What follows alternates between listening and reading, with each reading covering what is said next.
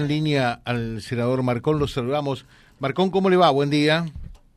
Hola, buenos días José, un saludo para todos. Bien, bien. Bueno, eh, acá me recordaban, y Nobleza Obliga también nos gusta puntualizar, eh, que ustedes desde el Senado de la provincia, eh, en su momento cuando se armó este tema, eh, de el aumento en las tarifas de energía eléctrica que se hizo cuesta arriba y un cuello de botella para muchísima gente realmente y fundamentalmente eh, por los consumos cuando eh, precisamente el consumo se, se hace mucho más largo todavía en virtud de los calores que tenemos en nuestra zona.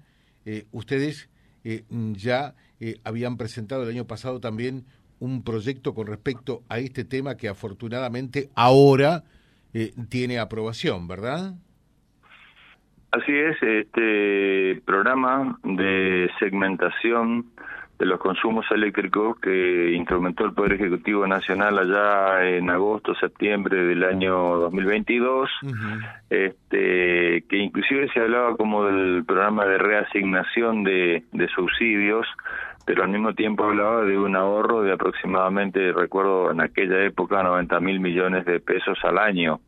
Esto nos llevó a nosotros a, averiguar un poco cómo, en qué consistía y eh, hubo profesionales eh, en la materia de, de nuestra zona, de nuestra región, de personas que están vinculadas con el servicio eléctrico, puntualmente de nuestra cooperativa de servicios públicos, que nos ayudaron a aprender un poco más en qué consistía todo esto. Inclusive hicimos cortos, eh, así, audios radiales, donde advertíamos de la conveniencia, de, primero, de inscribirnos y, en segundo lugar, este, a, elaboramos un proyecto, lo presentamos, fue aprobado en la Cámara de Senadores allá por noviembre del año 2022, pidiendo la equiparación porque, por ejemplo, eh, la provincia de Corrientes, que estaba comprendida dentro, dentro de este programa, el límite sur de Corrientes está a la altura de San Javier, de la ciudad de San Javier en la provincia de Santa Fe. Por lo tanto, nuestra región, si bien está el río Paraná eh, que nos une, eh, las temperaturas son idénticas tanto al este del río Paraná como al oeste del río Paraná. Por lo tanto, pedíamos que aproximadamente a la altura de la ruta 39, que va de este a oeste en la provincia de Santa Fe, a la altura de San Javier, tengamos un trato idéntico respecto de lo que era la parte sur de Corrientes en el norte santafesino. Esto eh, lo presentamos, como decía, ya en noviembre del año 2022. Bueno, eh, no sé, no, no, no sé, no, no fue tenido en cuenta, digamos, en aquel tiempo, pero justamente, bueno, llevó a que muchas familias tuvieran graves dificultades para poder pagar. Y eh, ahora, con esta medida, indudablemente que algunas variaciones debería haber, no obstante ello, siempre tenemos que procurar ser moderados con el consumo eléctrico, ya sea eh, en todo, no sé, en las viviendas, en los negocios, en las oficinas, en los comercios, porque la energía está, digamos, con valores importantes y si nuestros consumos se disparan, lógicamente que las, las, facturas que tenemos que pagar son bastante altas. No obstante, esta medida adoptada por el gobierno de Santa Fe ahora eh, nos va a poner un poco en un pie de igualdad respecto de lo que es la provincia de Corrientes, que enhorabuena que haya ocurrido en Corrientes, lo por ahí lo tal vez un poco lo triste es que recién ahora se instrumenta en Santa Fe. Yo creo que es una medida que tiende a equiparar eh, los costos respecto de las regiones en las que vivimos, que puntualmente es en el norte y como usted comentaba recién, las temperaturas son altas, Ojalá que realmente sean beneficios efectivos que lleguen a nuestra región también y eh, que esto implique que la gente pueda hacer uso responsable y razonable del, del servicio de energía eléctrica y al mismo tiempo ahorrar recursos al momento de pagar la factura. Lo trabajamos, como decíamos, hace un año, ahora estamos empezando a ver los frutos. Bueno, eh, más vale tarde que nunca, por decirlo de alguna manera, ¿no? es como dice el refrán, más vale tarde que nunca, sí, este, es muy cierto, pero bueno, eh, también, digamos, en el invierno hay consumos, en, los, en las épocas pico hay consumos, eh, la gente necesita a veces el aire caliente o necesita, si bien tenemos gas en Avellaneda y también en un sector importante de Reconquista, pero a veces eh, la temperatura en los ambientes cerrados se se la se la puede lograr con eh, aire acondicionado que son frío-calor, que para por esta situación era prácticamente prohibitivo para, para muchos y si se usaba el costo era muy alto al momento de pagar la factura de energía. Como dijo usted, más vale tarde que nunca. Bueno, eh, Marcón, ¿no hay sesión esta semana en, en la legislatura? Sí, sí, nosotros venimos el martes para acá, para Santa Fe, con la diputada bueno, ella vino por su lado, como siempre, nosotros venimos por el nuestro. Hemos estado en la mañana de ayer en una reunión de la Comisión de Acuerdo, que, de acuerdo que nos ha pedido el senador Lisandro Enrico que asistiéramos porque él no iba a poder estar donde hubo una reunión de la Comisión de Acuerdos respecto de, de la situación del doctor eh, Aldo Gerosa. En la tarde de ayer estuvimos reunidos con intendentes de la zona acá en Santa Fe por varios temas. Hay localidades a las que se le debe recursos eh, que la provincia debió haber transferido en el año 2020, eh, en algunos casos le deben del año 2021, entonces estamos haciendo gestiones tratando de ver si se puede lograr alguna transferencia. Imagínense que si usted cobra una cuenta a valores históricos del año 2020, eh, la, la capacidad de su, del dinero que le puedan transferir es muy diferente respecto de lo de aquella época. Han pasado tres años enteros eh, un poco más de tres años inclusive, casi cuatro, porque lo que presentó en los primeros meses del año 2020 ya, ya van a cumplir cuatro años. Entonces, con la permanente modificación de precios, lo que pueden comprar los intendentes y presidentes comunales es muy diferente o muy limitado están en ese aspecto. Y además también poniendo al tanto a las autoridades futuras, de que hay una realidad imperante que es eh, desesperante respecto de cómo encarar eh, cómo encarar el finales del 2023, principios del 2024 con las variaciones en los ingresos de los trabajadores que lógicamente están plenamente justificadas por la por la situación que todos conocemos. El tema es que los salarios se incrementan y los ingresos se van reduciendo paulatinamente por un factor o por el otro y esto lleva a un cuello de botella que pone en jaque a cada intendente, a cada presidente comunal y su equipo de trabajo para poder lograr que la institución funcione brinde los servicios y al mismo tiempo pague, eh, eh, pueda cumplir con el pago de los salarios. Esta es una situación muy especial. Y ahora tenemos eh, gente que nos está visitando de, de California, después tenemos reunión de, de bloque, después tenemos este, la sesión de la Cámara, por lo tanto la actividad este, esta semana, o sea, vinimos el martes, se nos agarró toda la lluvia, estaremos volviendo Dios mediante mañana viernes. Eh, Marconi, el caso Gerosa, ¿cómo quedó? Porque ayer Gerosa tenía que hacer eh, su, descargo, eh, su alegato final también, su, su defensa eh, con respecto a las acusaciones recibidas. ¿Cómo, cómo quedó el tema? Bueno, ahora eh, todo lo que el doctor Gerosa eh, explicó o, o la, Perdón. Eh, no sé qué pasó. Mm. El, el diario, perdón, el, el, el, día de ayer se, generó, se produjo la, la reunión eh, y ahora eso está en manos de la Comisión de Acuerdos, que es la, la, la que tiene la potestad para eh, tomar la decisión que, que ellos entiendan corresponde.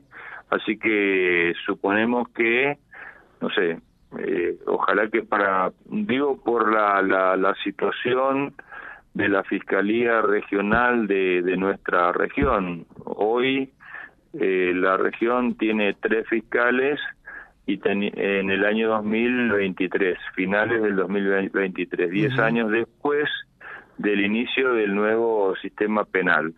Y en aquel tiempo tenía más fiscales y no tenía causas. Ahora tiene miles y miles de causas y tenemos menos fiscales que en aquella época. Por lo tanto, por sí o por no, no sé, ojalá que pueda resolverse, supongo yo, antes del fin de año, porque acá vamos a continuar hasta fin de año, porque además hay un cambio de gobierno, bueno, todas las cosas que por ahí algunos conocen, otros no, pero sucede cada cuatro años, y eh, facultad y potestad de la Comisión de Acuerdos emitir un dictamen, por lo tanto, alguno de los dos integrantes podrá tal vez este, darle más detalles. Nosotros no integramos esa comisión, por lo tanto no, no, no me parece aconsejable ni prudente emitir una opinión respecto del desarrollo de la reunión de mm. ayer. Eh, de todas maneras, eh, lo, importante, lo que hay que saber es, eh, ya se terminó de alguna manera toda esta parte exploratoria, ahora la Comisión de Acuerdo tiene que brindar un dictamen y la Asamblea Legislativa, bueno, resolver si, si apoya o no lo que allí se dictamina, ¿no? Eh, entiendo, sí, seguramente habrá una o más reuniones. La verdad que puntualmente la, agenda que tiene este tema yo no lo puedo asegurar en este momento porque como dije no soy no integra la comisión. Sí, eh, claro, no. Integro, no la integro, perdón, pero participamos eh, justamente como le decía a pedido del, del senador Enrico y también podemos asistir si queremos este, con voz, pero no tenemos voto. Eh, por lo tanto, yo no me quiero inmiscuir en una comisión que no integro porque no corresponde que lo haga.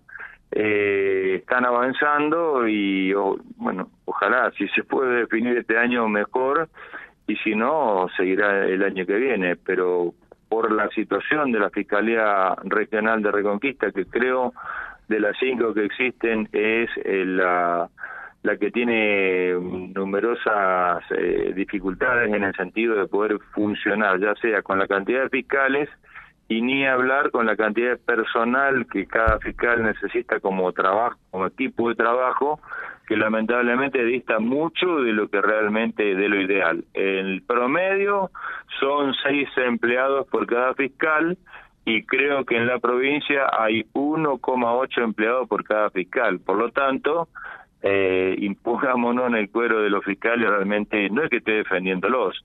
Digo, están trabajando con un escenario muy especial y muy particular que le demanda un gran esfuerzo y esto no me parece prudente porque todos queremos el mejor servicio de justicia, pero para que eso se pueda dar, habría que dotar del personal adecuado y luego exigir eh, las respuestas que todos queremos del sistema de justicia. Esto algunas cosas no se conocen, nosotros eh, las sabemos porque por ahí nos comentan eh, no, no, o uno pregunta para solamente para tener información, no estamos indagando nada ni, ni, queremos descubrir la pólvora, solamente eh, por lo tanto, bueno, la Comisión de Acuerdos tiene su agenda, no puedo precisarle cuántos días llevará para adelante todavía esto, y cuando estén dadas las condiciones se toma, definirá una posición, no sé cuál será, pero bueno, eh, nosotros por eso asistimos ayer y, bueno, eh, ahí estamos. Vamos a ver qué ocurre en los tiempos que vienen. Última, Chacho. Eh,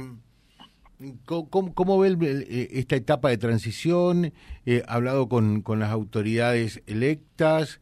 Eh, con, con lo que se viene, qué es lo que ve, qué es lo que percibe, con, con su olfato y con su experiencia ya, obviamente, ¿no? Bueno, todo, indudablemente todas las semanas estamos hablando, yo la semana también estuve por acá, semana pasada, la anterior estuve también, la semana que viene también, tenemos un, un noviembre y un diciembre que va a ser este muy exigente, porque seguramente estaremos eh, recibiendo el presupuesto, suponemos, durante noviembre, así que habrá que hacer el análisis. Algunos datos ya, ya lo estamos este, conociendo del, de las partidas que estarían destinadas principalmente para municipios y comunas. En cierta manera son las, algo importante que, que tiene gravitación directa en toda la comunidad y también todo el, el digamos, el listado de necesidades que son muchas para nuestra región y ya la hemos presentado en tiempo y forma, todo lo que tiene que ver con rutas, con puentes, este, la alcaldía para Reconquista, la cocina centralizada, no sé si se va a poner antes en funcionamiento antes de que culmine el mandato o no, pero la hemos incorporado también.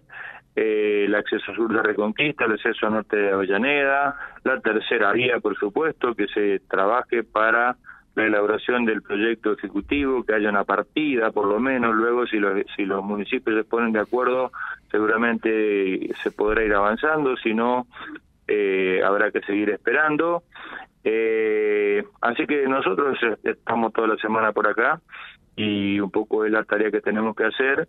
A veces la gente me dice, eh, te perdiste, no, te vemos, qué sé y bueno, en la práctica lo que ocurre es que tenemos que estar acá y principalmente los fines de semana estamos en nuestra zona, que es donde volvemos ni bien ni bien terminamos acá. Lo primero que hacemos es volver a nuestra región porque bueno, es el lugar donde nos sentimos eh, bien, donde tenemos nuestros afectos, nuestros amigos y además es el lugar al que representamos. Y para poder hacerlo, nada más y nada menos que nada mejor que estar en contacto directo con las instituciones y con los vecinos, con la gente del Departamento General Obligado, que somos casi 200.000, que es el cuarto departamento de la provincia, y como ya lo he dicho varias veces, el Estado santafesino tiene que brindar respuestas a una región este, que tiene un potencial productivo, institucional, de emprendedores, que no se da en todo el territorio provincial, pero a la par, a la par de esta de este esfuerzo que hace la gente, el Estado santafesino tiene que tener más presencia, tiene que tener más inversiones y tiene que acompañar para que el sector privado pueda avanzar con, la, con sus actividades productivas que bien le hace a la zona y bien le hace a la provincia de Santa Fe. Le dejo un saludo, Marcón, que tenga un buen día. Que sigan bien, adiós. Gracias, el senador Marcón charlando con nosotros. Vía Libre, siempre arriba y adelante. Vialibre.ar, nuestra página en la web, a solo un clic de distancia www.vialibre.ar. Vialibre.ar. Vía Libre, siempre en positivo.